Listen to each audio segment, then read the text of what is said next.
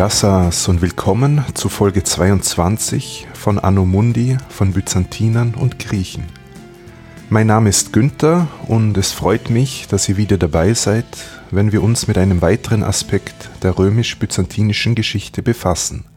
Die heutige Folge widmet sich einem Phänomen, das insbesondere in der westlichen Rezeption viel Faszination, aber auch viel Befremden ausgelöst hat. Heute reden wir nämlich über Hofeunuchen am oströmisch-byzantinischen Kaiserhof. Eunuchen beflügeln wegen ihrer Andersartigkeit schon seit langer Zeit die Imagination der Menschen. Sie tauchen auf als Figuren in Romanen, im Theater und im Film. Und im Westen wurden und werden sie gern mit dem Orient in Verbindung gebracht. Es gab Eunuchen in verschiedenen Kulturen, wie zum Beispiel bei den Osmanen oder im Kaiserreich China und zu unterschiedlichen Zeiten in der Antike, Mittelalter, Neuzeit und zum Teil bis ins 20. Jahrhundert oder in bestimmten Ausprägungen bis heute. Der Schwerpunkt dieser Episode liegt aber natürlich auf der byzantinischen Zeit, wobei wir in der römischen Antike beginnen werden um uns dann der mittelbyzantinischen Zeit zuzuwenden. Dazwischen werden wir uns unterschiedlichen Fragen zu diesem Thema widmen.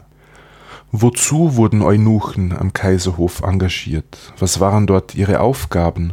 Wie wurden die Eunuchen von der Gesellschaft gesehen? Welches Geschlecht wurde ihnen zugeschrieben? Was hat es mit der Kastration auf sich und welche Auswirkungen hatte diese auf eine Person? Machen wir also einen Sprung in die Zeit vor der Antike. Die frühesten Belege für die Existenz von Eunuchen gibt es für das Assyrische Reich und für China.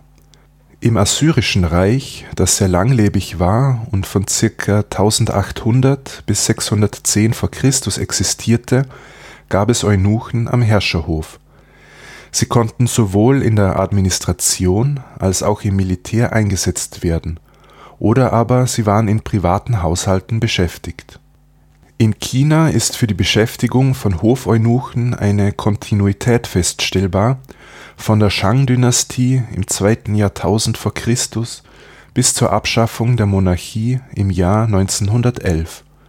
Der letzte chinesische Hofeunuch starb übrigens erst 1996 im Umfeld des Herrschers konnten chinesische Eunuchen sehr einflussreich werden und sie wurden auch militärisch eingesetzt. So wurde etwa im 15. Jahrhundert eine Flottenexpedition nach Afrika von einem Eunuchen angeführt und auch die berühmte verbotene Stadt in Peking wurde von einem Eunuchen konzipiert. Aber fokussieren wir uns jetzt auf den mediterranen Raum eine weitere Kultur, in der Eunuchen eine Rolle spielten, war das persische Achämenidenreich, das im 6. Jahrhundert vor Christus gegründet worden ist. Antike griechische Quellen berichten von Eunuchen am dortigen Herrscherhof. Die antiken Griechen kannten also das Konzept, setzten aber selbst keine Eunuchen ein. Es gibt aber Hinweise darauf, dass kastrierte Knaben aus dem griechischen Gebiet nach Persien exportiert worden sind in den hellenistischen Diadochenreichen übernahmen die Herrscher aber diese persische Tradition und so finden wir Eunuchen an den Höfen der Seleukiden, der Ptolemäer oder am Hofe des Mithridates von Pontos. Im Königreich Makedonien selbst, also bei den Antigoniden, sind sie allerdings nicht nachweisbar. Im republikanischen Rom wurden Eunuchen mit dem Orient und den orientalischen Königshöfen in Verbindung gebracht und die römische Obrigkeit stand der Kastration von Knaben und Männern sehr skeptisch gegenüber. Ein Kult aber, der mit Kastraten assoziiert wird, konnte relativ früh in Rom Fuß fassen. Nach dem Zweiten Punischen Krieg, also um das Jahr 200 v. Chr., wurde der Kult der Kybele bzw. der Magna Mater in Rom eingeführt und dieser Gottheit ein eigener Tempel errichtet und die Priester der Kybele, die Galli genannt wurden, waren traditionellerweise Eunuchen, die sich selbst kastriert hatten. Aber wie gesagt, war man in der römischen Republik skeptisch gegenüber der Kastration von Knaben, und unter Kaiser Domitian im ersten Jahrhundert nach Christus wurde die Kastration sogar für das gesamte Reichsgebiet verboten. Dass es so ein Gesetz brauchte, liegt nahe, dass die Praxis nicht unüblich war. Und tatsächlich waren Eunuchen ab der frühen Kaiserzeit in Rom stark verbreitet. Sie arbeiteten im privaten Haushalt von Mitgliedern der Oberschicht und somit in weiterer Folge auch im kaiserlichen Haushalt. Doch durch das Kastrationsverbot stammten die Eunuchen vornehmlich aus Gebieten außerhalb des römischen Reiches. Aber erst im dritten, vielleicht auch erst im vierten nachchristlichen Jahrhundert wurden Eunuchen zu einer fixen Institution an den Herrscherhöfen des Imperium Romanum. Also erst in der Spätantike sind sie als definierte Gruppe fassbar, die ganz bestimmte Ämter innehatten. So ist uns aus der Spätantike eine Sammlung an Kaiserbiografien überliefert, die sogenannte Historia Augusta. In dieser werden mehrere römische Herrscher des dritten Jahrhunderts kritisiert, weil sie zu sehr von Eunuchen abhängig waren. Das waren Severus Alexander, Elagabal und Gordian III. Die Angaben der Historia Augusta gelten aber generell als wenig zuverlässig und dieser Text entstand wohl erst um einiges später. Das legt den Schluss nahe, dass der Autor vielmehr die zeitgenössischen Zustände kritisierte, er also Kritik an den einflussreichen Eunuchen des vierten Jahrhunderts übte. So sind für den Hof des Kaisers Diokletian um das Jahr 300 Eunuchen am Herrscherhof belegt und manche Historiker gingen so weit, Diokletian gar eine Persifizierung des Kaiserhofes zuzuschreiben. Das hängt unter anderem damit zusammen, dass bei einem Sieg gegen die Perser der Harem des Großkönigs in die Hände der Römer fiel, dem auch Eunuchen angehörten. Jedenfalls gehörten Eunuchen spätestens ab dem vierten Jahrhundert zum kaiserlichen Hof dazu, wo sie unter Umständen in einflussreiche Positionen gelangen konnten – entweder weil sie direkten persönlichen Kontakt zum Kaiser hatten oder im Rahmen ihres öffentlichen Amtes, das sie bekleideten. Das bedeutendste Amt am spätantiken Kaiserhof, das Eunuchen erreichen konnte, war das Amt des Präpositus Sacri Cubiculi, wörtlich Vorsteher des heiligen Schlafgemachs, das war also der Oberkämmerer. Und diesem Oberkämmerer waren die Cubicularii, also die einfacheren Kämmerer, unterstellt, die nun auch vornehmlich Eunuchen waren. Am Hof von Kaiser Constantius II., dem Sohn des berühmten Konstantin, war der Oberkämmerer zum Beispiel ein gewisser Eusebius, der großen Einfluss auf die Regierungsgeschäfte gehabt haben soll. Doch so ein enges Verhältnis zum Imperator konnte es mit sich bringen, dass es nach einem Herrscherwechsel zu einem Karriereknick kommt. Beim Oberkämmerer Eusebius war es noch dramatischer, denn unter dem neuen Kaiser Julian wurde er verurteilt und hingerichtet. Generell soll Julian Apostata, der vor allem wegen seiner heidnischen Gesinnung bekannt ist, bemüht gewesen zu sein, den Einfluss der Eunuchen am kaiserlichen Hof zurückzudrängen, und er reduzierte die für Eunuchen vorgesehenen Posten. Das wurde von spätantiken Kommentatoren positiv aufgenommen, doch könnte es sich auch einfach nur um eine fiskale Sparmaßnahme gehandelt haben. Aber auch Julian schaffte die Hofeunuchen als Institution nicht ab, und so tauchen sie in spätantiken Quellen immer wieder auf. Eutropius zum Beispiel hatte wichtige Ämter, auch militärische inne, und stieg unter Kaiser Arcadius als einziger Eunuch überhaupt sogar zum Konsul auf. Der zeitgenössische Dichter Claudian schmähte über diesen Zustand, dass das östliche Reich von einem Eunuchen regiert werde, den er äußerst negativ darstellte. Weitere einflussreiche Eunuchen der Spätantike waren etwa Antiochos, der als Erzieher von Kaiser Theodosius II. tätig war, oder Chrysaphios, der 449 einen Plan schmiedete, um den Hunnenführer Attila zu ermorden, was aber scheiterte der bekannteste Eunuch während der Regierungszeit Justinians I. war ein gewisser Narses, den ich damals in Folge 13 mehrmals erwähnt habe. Narses stammte aus dem persisch kontrollierten Teil Armeniens und er übernahm militärische Ämter im Oströmischen Reich. So war er im Jahr 532 an der Niederschlagung des Nika-Aufstands in Konstantinopel beteiligt und er spielte eine wichtige Rolle im Krieg gegen die Ostgoten in Italien. Er hatte im Laufe seiner Karriere aber auch zivile Ämter inne, wie die des Schatzmeisters. Wie gesagt, war das Amt des Präpositus Sacri Cubiculi, also des kaiserlichen Oberkämmerers, das höchste für Eunuchen erreichbare Amt im spätantiken Oströmischen Reich. Dieses Amt lag in der Rangreihenfolge gar an vierter Stelle wenn man der Notitia Dignitatum folgt, einem spätantiken Staatshandbuch, das um das Jahr 400 verfasst worden ist. An der ersten Stelle waren die Prätoriumspräfekten, das waren die höchsten zivilen Verwaltungsbeamten in der Spätantike. An zweiter Stelle stand der Stadtpräfekt von Konstantinopel, später Eparch genannt. An dritter Stelle waren die Heerführer, die Magistri Militum und an vierter Stelle dann, wie gesagt, der Oberkämmerer, der Präpositus Sacri Cubiculi. Es gab am Kaiserhof aber neben den Kämmerern eine Reihe an weiteren Ämtern, die meist mit Eunuchen besetzt wurden, die aber wahrscheinlich alle dem Präpositus Sacri Cubiculi unterstanden, die ich jetzt aber nicht alle vorstellen werde, weil es den Rahmen sprengen würde. Dazu kam noch das Amt des Spatharios, das war quasi ein kaiserlicher Bodyguard, sowie das Amt des Schatzmeisters, die oft mit einem Eunuchen besetzt waren. Ich habe den Fokus jetzt auf die Zustände am oströmischen Kaiserhof gerichtet, doch auch am weströmischen Hof waren Eunuchen tätig, und diese Tradition wurde auch während der Herrschaft der Ostgoten in Italien fortgesetzt.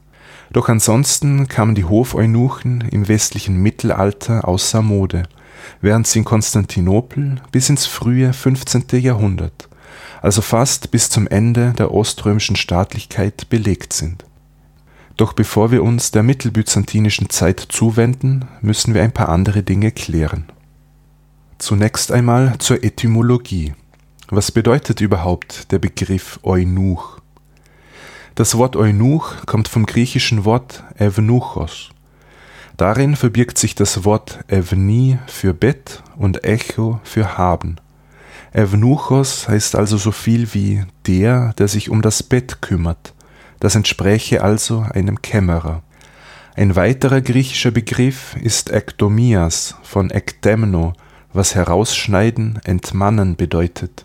Vergleichbar mit dem Begriff Verschnittener, das in der deutschen Sprache synonym zu Eunuch verwendet wird im Westen verbreitet ist auch das lateinische Wort castratus von castrare, das bedeutet ebenfalls entmannen, kastrieren. Im antiken römischen Reich und übrigens später auch in der islamischen Welt wurden Eunuchen mit dem Sklavenstand assoziiert.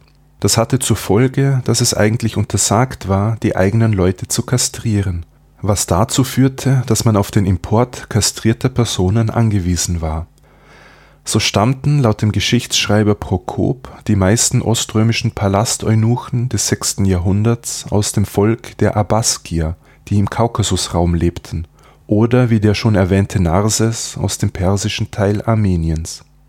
Jetzt waren aber keineswegs alle Eunuchen Sklaven. Es gab auch Eunuchen, die sich aus unterschiedlichen Gründen freiwillig kastrieren ließen und es gab welche, die auf Initiative von Familienmitgliedern kastriert wurden. Was konnten die Gründe dafür sein? Es kann zum Beispiel religiöse Gründe gehabt haben, etwa um durch die Kastration ein sexuell enthaltsames Leben zu garantieren. So ist es für den christlichen Kontext wichtig, einen Blick in das Neue Testament zu werfen, zu Matthäus 19,12. Da spricht Jesus, denn es gibt Eunuchen, die so vom Mutterleib geboren wurden, und es gibt Eunuchen, die von Menschen zu solchen gemacht wurden, und es gibt Eunuchen, die sich selbst zu welchen gemacht haben, um des Himmelsreichs wegen. Jesus unterscheidet also drei Arten von Eunuchen, die, die so geboren sind, die, die von anderen Menschen kastriert wurden, und die, die sich um des Himmelsreichs willen selbst kastriert haben. Bei der letzten Aussage kann allerdings darüber diskutiert werden, ob sie wörtlich gemeint ist. Denn sich selbst zum Eunuchen machen könnte metaphorisch bedeuten, dass jemand aus eigenem Antrieb enthaltsam lebt wie ein Eunuch, um dann in das Himmelsreich zu kommen. Hier hätte ich eine kurze Anmerkung zu den deutschen Bibelübersetzungen. Die revidierte Fassung der Lutherbibel übersetzt Evenuchos mit Verschnittener, was die Aussage relativ klar macht. Die katholische Einheitsübersetzung hingegen ist hier sehr kryptisch und vermeidet das Wort Eunuch. Stattdessen heißt es hier, denn manche sind von Geburt an zur Ehe unfähig, manche sind von den Menschen dazu gemacht und manche haben sich selbst dazu gemacht, um des Himmelsreiches willen, was meiner Meinung nach die Aussage dieser Bibelstelle etwas verschleiert. Die Selbstkastration zur Wahrung der Keuschheit muss in der Spätantike verbreitet gewesen sein. Doch wurde sie von kirchlicher Seite kritisch gesehen, stellte sie doch einen Eingriff in die göttliche Schöpfung dar. So wurde bereits auf dem Konzil von Nikea im frühen vierten Jahrhundert beschlossen, dass Männer, die sich selbst kastriert hatten, keine Weiheämter bekleiden dürfen diese Regelung wurde in weiterer Folge im lateinischen Westen wesentlich strenger befolgt als im Oströmischen Reich, aber dazu kommen wir später noch. Natürlich gab es noch weitere Gründe für die Kastration als das religiöse. So wurde die Kastration mitunter als Bestrafung angewandt, unter Kaiser Justinian etwa bei Vergewaltigern, aber auch gegen Homosexuelle auch kam es in Byzanz mitunter vor, dass nach einem politischen Umsturz der Usurpator seinen Vorgänger und dessen Söhne kastrieren ließ. Oder dass man dies den eigenen Familienmitgliedern angetan hat, um sich Konkurrenz aus der Verwandtschaft vom Leibe zu halten.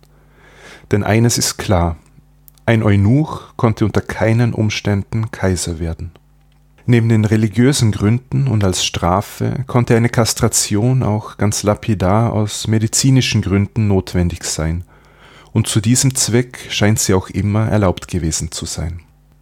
Nun führt kein Weg daran vorbei, dass wir auch etwas expliziter über den Vorgang und die Folgen der Kastration sprechen. Wer sich das jetzt lieber nicht anhören möchte, der kann an dieser Stelle gern ein Kapitel weiterspringen. Wie genau eine Kastration im antiken Rom durchgeführt wurde, wissen wir nicht, da keine Quellen dazu erhalten sind. Generell ist es ein Thema, über das man wohl nicht so gerne geschrieben hat, da es immer irgendwie mit Ekel und Scham verbunden ist. Für die frühbyzantinische Zeit ist allerdings eine Ausführung über die Kastration erhalten, nämlich in der medizinischen Enzyklopädie des Arztes Paulos von Aegina aus dem siebten Jahrhundert. Dieser Paulos stammte aus Griechenland und lebte und wirkte in Alexandria um das Jahr 640, also in der Zeit, als die Araber die Herrschaft über Ägypten übernahmen. Paulos schreibt in seinem medizinischen Handbuch, dass er als Arzt manchmal von höher gestellten Personen dazu gedrängt worden sei, solche Operationen durchzuführen, und laut ihm gab es zwei Methoden der Kastration Erstens Kataphlasin durch Zerdrücken oder zweitens Katektomin durch Abschneiden. Die erste Methode, also das Zerdrücken der Testikel, wurde hauptsächlich bei Kindern durchgeführt. Das Abschneiden der Hoden war aber laut Paulus die empfohlene Methode, denn beim Zerdrücken würde immer noch die Möglichkeit bestehen, dass sich ein Sexualtrieb ausbilden könne bei beiden Methoden geht es also um die Zerstörung oder Entfernung der Hoden. Das legt den Schluss nahe, dass eine Entfernung des Penis in byzantinischer Zeit nicht üblich war. Neben den Personen, die kastriert worden sind, gab es immer auch Personen, die durch einen Unfall zu Eunuchen wurden, wie ein gewisser Solomon, der Heerführer unter Kaiser Justinian I. war und es gab natürlich auch immer schon Personen, die mit nicht eindeutigen Geschlechtsteilen zur Welt kamen und die somit auch als Eunuchen klassifiziert werden konnten. Was hatte jetzt eine Kastration für Auswirkungen auf eine Person? Nur wenn eine Kastration vor der Pubertät durchgeführt wird, treten die Effekte ein, die man für gewöhnlich mit einem Eunuchen assoziiert denn dann führt ein Mangel an männlichen Sexualhormonen zu einem Ausbleiben des Stimmbruchs und zu einem Fehlen der Gesichtsbehaarung. Der Penis bleibt klein und die Gliedmaßen werden länglich. Und Fettablagerungen an Brust und Hüfte führen zu einem Aussehen, das mit einem weiblichen Aussehen assoziiert wird. Eine Kastration nach der Pubertät führt nicht zu diesen Effekten Solche Eunuchen sind äußerlich nicht unterscheidbar von einem nicht kastrierten Mann, mit Ausnahme der fehlenden Testikel natürlich. Personen, die nach der Pubertät kastriert worden sind, können normalerweise weiterhin eine Erektion bekommen und somit Geschlechtsverkehr haben, sogar mit Ejakulation, da ja nur ein Teil des Ejakulats im Hoden produziert wird. Sie sind aber natürlich nicht mehr zeugungsfähig. Die Kastration einer Person hatte jedenfalls Auswirkungen darauf, wie sie von der Umwelt wahrgenommen wird, etwa in Bezug auf Geschlecht und Charakter. Und darum müssen wir uns jetzt der Frage zuwenden, warum beschäftigte man gerade Eunuchen am kaiserlichen Hof?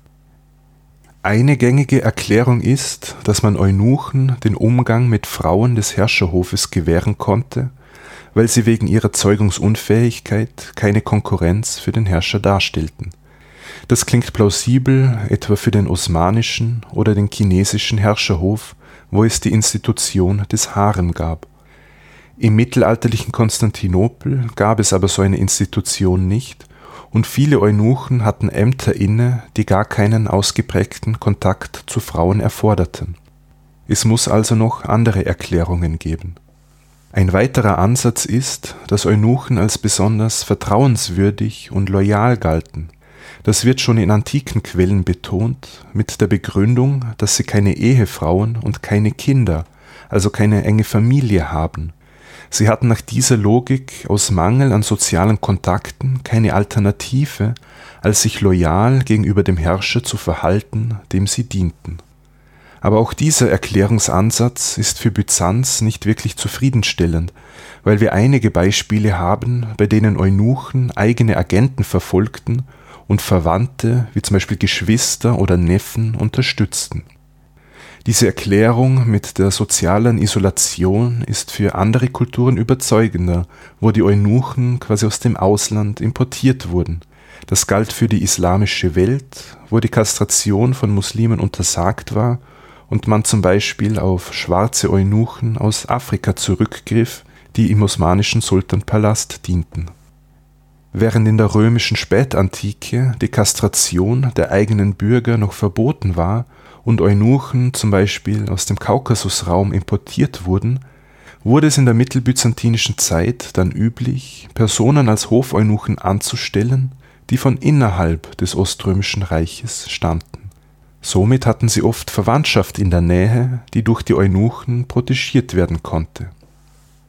Ein weiterer Erklärungsansatz besagt, dass Eunuchen für einen autokratischen Herrscher wichtig waren, da sie ein Gegengewicht zu den Eliten darstellten.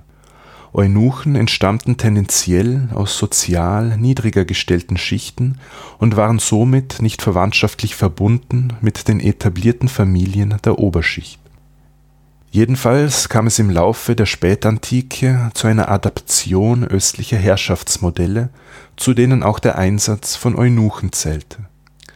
Es waren physisch veränderte Personen, die als Boten des Kaisers dienten und die begannen, nach außen hin die kaiserliche Macht zu symbolisieren. Und einmal etabliert, hielt sich so eine Tradition sehr lange, was man nicht nur beim Byzantinischen Reich sieht, sondern auch beim Osmanischen Reich oder bei China. Der kaiserliche Hof wurde also stark mit Eunuchen assoziiert, die als Boten des Herrschers auftraten. Sie symbolisierten ab einem gewissen Zeitpunkt den kaiserlichen Status, den kaiserlichen Glanz. Es gibt auch den Ansatz zu sagen, dass durch die Präsenz der Eunuchen, die nicht eindeutig einem Geschlecht zugeordnet werden konnten, dazu beitrugen, die wahrgenommene Männlichkeit des Herrschers zu steigern. Interessant ist auch, dass in der byzantinischen Zeit die Engel, die man sich ja auch geschlechtslos vorstellte, mit Eunuchen assoziiert wurden. Die Engel waren also quasi die Hofeunuchen Gottes im Jenseits. Widmen wir uns nun explizit dem Palasteunuchen der mittelbyzantinischen Zeit, also dem Zeitraum ab dem 7. Jahrhundert bis ins 12. Jahrhundert. Eine wichtige Quelle in Bezug auf die Ämter und Titel im Umfeld des byzantinischen Hofes stellt das sogenannte Klitoroloion dar. Das Klitoroloion wurde um das Jahr 900 verfasst von einem gewissen Philotheos. Dieser Philotheos war am Hof von Kaiser Leon VI. dem Weisen tätig und er bekleidete unter anderem das Amt des Atriklinis. Das heißt, er war zuständig für die Organisation von Festlichkeiten und Banketten am Kaiserhof und für die Einhaltung der protokollarischen Rangordnung. Und genau diese Rangordnung der Würdenträger und die Anordnung, wer bei welchen Festlichkeiten eingeladen werden muss, hielt Philotheos in seiner Schrift fest. Laut ihm gab es für Eunuchen acht Titel.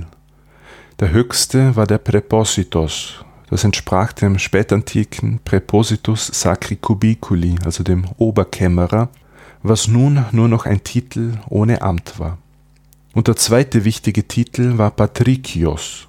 Diesen Titel des Patrikios konnten auch Nicht-Eunuchen erhalten – nicht-Eunuchen waren dann aber niedriger gestellt als ein Eunuch mit Patrikios-Titel. Philotheos nannte übrigens Männer, die keine Eunuchen waren, Varvati, Bärtige. Neben den Titel gab es in der mittelbyzantinischen Zeit auch konkrete Ämter mit Funktion, die für Eunuchen reserviert waren.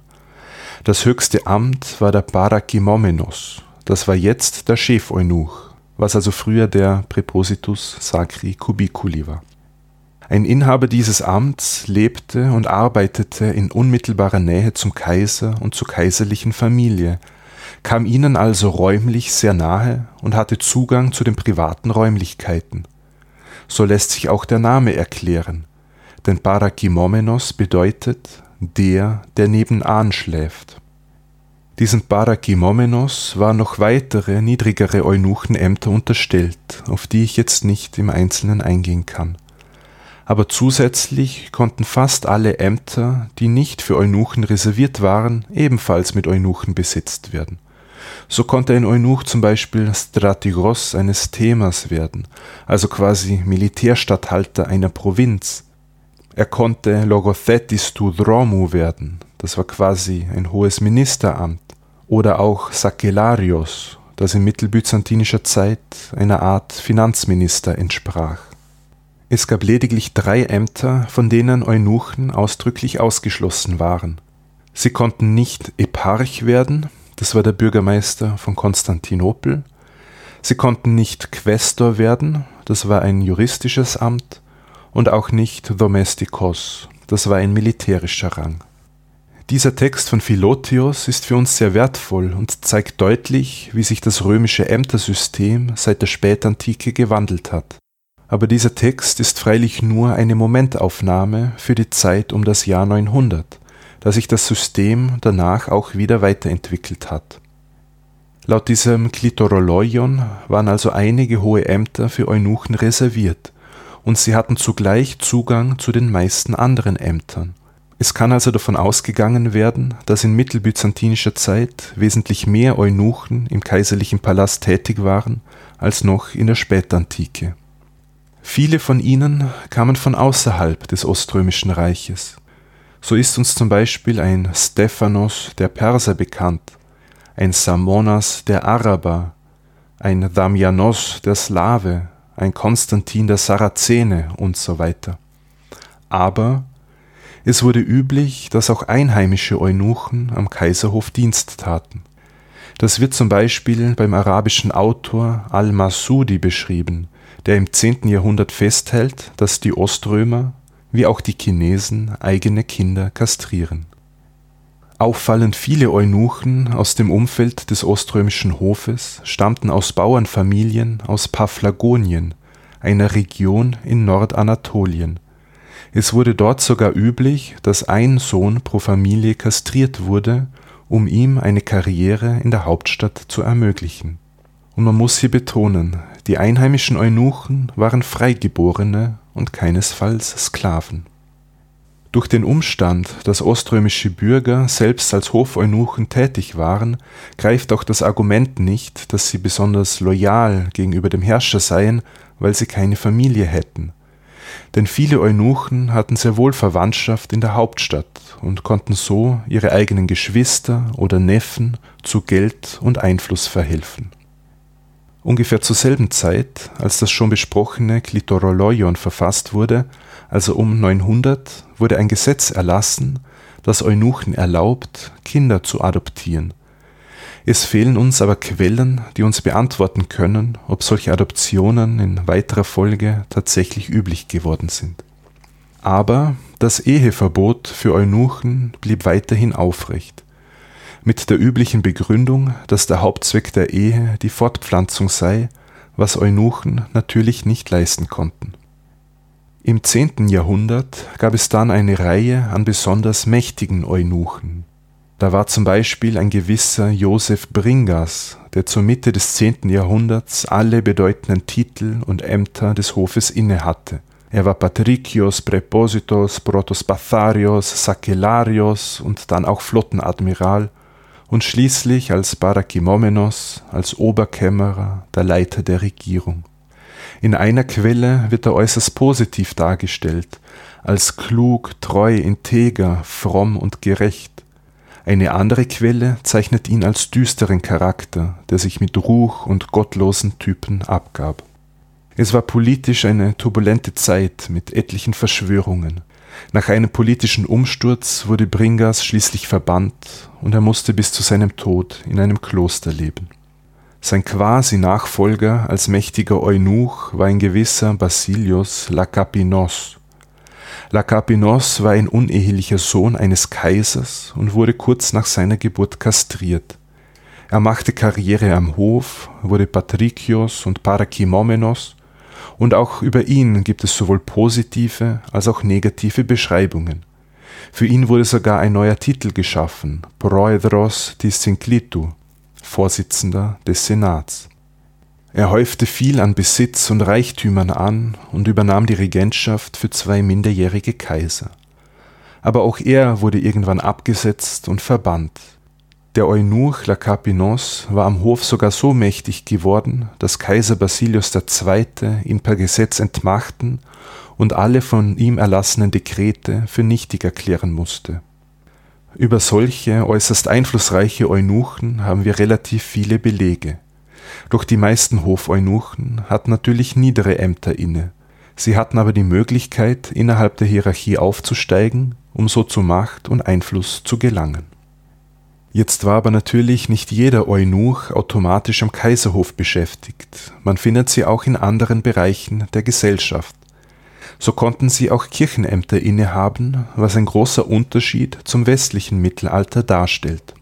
Wie schon erwähnt, gibt es die Bibelstelle im Matthäusevangelium, die manche wörtlich genommen haben und die als Begründung dienen konnte, um sich selbst einer Kastration zu unterziehen als Ausdruck der Hinwendung zu Keuschheit und Reinheit. In der sich etablierenden Kirche der Spätantike wurde die Selbstkastration allerdings argwöhnisch betrachtet, weil sie einen Eingriff in die göttliche Schöpfung darstellte. So wurde auf dem ersten ökumenischen Konzil, dem Konzil von Nikäa im Jahr 325 beschlossen, dass Personen, die sich selbst kastriert hatten, keine Weiheämter erlangen sollten Personen, die aus anderen Gründen zu Eunuchen geworden sind, entweder durch Zwang, durch einen Unfall oder weil sie von Geburt an so waren, standen diese klerikalen Ämter aber weiterhin offen. Im Westen ging man dazu über, gar keine Eunuchen mehr in den Klerus aufzunehmen, wie man auch generell keine Eunuchen mehr in höheren Ämtern antraf. Im Oströmischen Reich wurde es aber durchaus üblich, dass Eunuchen zu Priestern oder sogar Bischöfen geweiht wurden oder die sogar das Patriarchenamt innehatten. Und es gibt Beispiele, wo Knaben kastriert wurden, um ihnen eine Karriere in der Hauptstadt zu ermöglichen, was unter Umständen auch eine kirchliche Karriere sein konnte. Der Umstand, dass im oströmischen Klerus Eunuchen prominent vertreten waren, wurde in westlichen Quellen eher negativ beurteilt, etwa vom westlichen Diplomaten Liutprand von Cremona, der im 10. Jahrhundert mehrmals nach Konstantinopel reiste und der generell kein Freund der Byzantiner war. Eunuchen zu Bischöfen zu weihen, verstieß aus seiner Sicht gegen das kanonische Recht, und mit seinen abschätzigen Kommentaren versuchte er wohl auch, die Oströmer als Ganzes zu treffen, die er als verweiblicht darstellen wollte. Als weiteres Beispiel kann man die Bulle des päpstlichen Legaten nennen, mit der im Jahr 1054 der Patriarch Michael Kerularios exkommuniziert wurde, was dann zur de facto Kirchenspaltung zwischen West und Ost führte. Auch in dieser Bulle wurde kritisiert, dass in Ostrom Personen kastriert und dann zu Priestern und Bischöfen gemacht wurden. Anhand solcher Quellen erkennt man, dass Eunuchen in der oströmischen Gesellschaft viel weiter verbreitet waren und man sie deshalb leichter als Kirchenmänner akzeptieren konnte. Im Westen hatte man fast jeden Bezug zu Eunuchen verloren und man sah sie als ein Merkmal des Orients. Jetzt waren nicht alle westlichen Kommentare zu Eunuchen negativ, aber Eunuchen mussten für Kritik herhalten, wenn es der jeweilige Autor für nötig hielt. Die einzige Ausnahme im Westen war übrigens das normannische Sizilien. Am normannischen Königshof wurden byzantinische bzw. muslimische Traditionen übernommen und man beschäftigte Eunuchen im Palast von Palermo. Eunuchen waren im Oströmischen Reich des Weiteren auch im monastischen Bereich anzutreffen. Teilweise gab es eigene Klöster für Eunuchen, im Regelfall traten sie aber in Männerklöster ein wir haben auch Berichte, dass Frauen sich als Eunuchen ausgaben, um in einem Männerkloster unterzukommen. Das klingt sehr logisch, denn es war für eine Frau selbstverständlich wesentlich einfacher, sich als Eunuch auszugeben, als als bärtiger Mann. Interessant ist, dass die Bewertung von Eunuchen als Mönche in byzantinischen Quellen auseinandergehen. Es gibt Fälle, wo ihnen, genauso wie noch bartlosen Knaben der Zugang zum Kloster verwehrt wurde. Hier scheint die schon in der Spätantike auftauchende Befürchtung durch, dass feminin wirkende Jünglinge oder Eunuchen von den anderen Mönchen als Lustobjekte wahrgenommen werden könnten. In anderen Quellen wiederum werden Eunuchen wegen ihrer angeblichen Leidenschaftslosigkeit geschätzt also dafür, dass wegen ihres fehlenden Sexualtriebs keine Gefahr bestehe, dass das Keuschheitsgelübde gebrochen werde. Sie seien also geeigneter für ein enthaltsames monastisches Leben. Es gab also die Meinung, dass die Kastration mit dem Verlust der sexuellen Begierde einherging, was Eunuchen auch zu perfekten Begleitern von Frauen machte, zum Beispiel als Personal in einem Frauenkloster. Ironischerweise musste diese angebliche eunuchische Lustlosigkeit wiederum für Kritik herhalten, weil es quasi Cheaten war, während echte Männer unter Anführungszeichen den Sexualtrieb unterdrücken mussten. Kehren wir nun wieder zu den Palasteunuchen zurück. Die meisten spätantiken Quellen, die uns überliefert sind, waren gegenüber den Hofeunuchen eher feindselig eingestellt diese hätten einen bösen Einfluss auf den Kaiser und seien auf den eigenen Vorteil bedacht. Es wurde ihnen also Gier, der Trieb nach Bereicherung und so nachgesagt. Daneben galten sie als feminisiert, was natürlich negativ gemeint war, und sie wurden nicht mehr als Männer gesehen, sondern eher wie ein eigenes Geschlecht. Auch aus der mittelbyzantinischen Zeit haben wir negative Bewertungen, aber auch deutlich mehr positive als aus der Spätantike so werden die Eunuchen mitunter als zahm und ruhig, als freundlich, liebenswürdig, ehrlich, gerecht und großzügig beschrieben. Aber es konnte eben sehr variieren, und je nachdem, in welches Licht ein Autor einen Eunuchen rücken wollte, konnte er sich aus einem großen Angebot an Stereotypen bedienen. In der Forschung taucht immer wieder die Frage auf, ob die Eunuchen ein drittes Geschlecht bildeten. Das ist für die byzantinische Zeit eigentlich nicht zu beantworten, denn Eunuchen konnten sowohl maskulin als auch feminin gesehen werden und diese Fremdbeschreibungen sind sehr fluide. Wie sich die Eunuchen selbst definiert haben, ist noch schwerer zu beantworten, denn wir haben aus der byzantinischen Zeit keinen einzigen Text überliefert, der von einem Eunuchen verfasst worden ist. Eine mögliche Ausnahme bildet Symeon der neue Theologe, der eventuell Eunuch gewesen sein könnte, der dieses Thema in seinen Texten aber nicht anspricht. Alles, was wir haben, sind ein paar wenige bildliche Darstellungen von byzantinischen Eunuchen. Es gibt in der Hagia Sophia ein Mosaik von Ignatius dem Jüngeren, der im 9. Jahrhundert Patriarch von Konstantinopel war, und eine Handschriftenillustration von Leon Patricius, bei dem man an seiner Tracht und seiner Bartlosigkeit erkennen kann, dass er ein Eunuch war. Diese Miniatur habe ich übrigens als Episodenbild ausgewählt. Jetzt haben wir einiges darüber erfahren, welche Rolle Hofeunuchen in der Spätantike und in der mittelbyzantinischen Zeit gespielt haben. Tatsächlich sind Eunuchen am Hof in Konstantinopel auch für die spätbyzantinische Zeit, also vom 13. bis zum 15. Jahrhundert nachgewiesen. Ihre Bedeutung nahm aber schon im 12. Jahrhundert und dann nochmals nach dem vierten Kreuzzug 1204 stark ab so gilt als letzter einflussreicher Palasteunuch ein gewisser Nikephorizis, der im 11. Jahrhundert gelebt hat. Warum genau es zum Niedergang dieser Tradition kam, die über mehrere Jahrhunderte eng mit dem oströmischen Kaiserhof verbunden war, ist nicht eindeutig geklärt.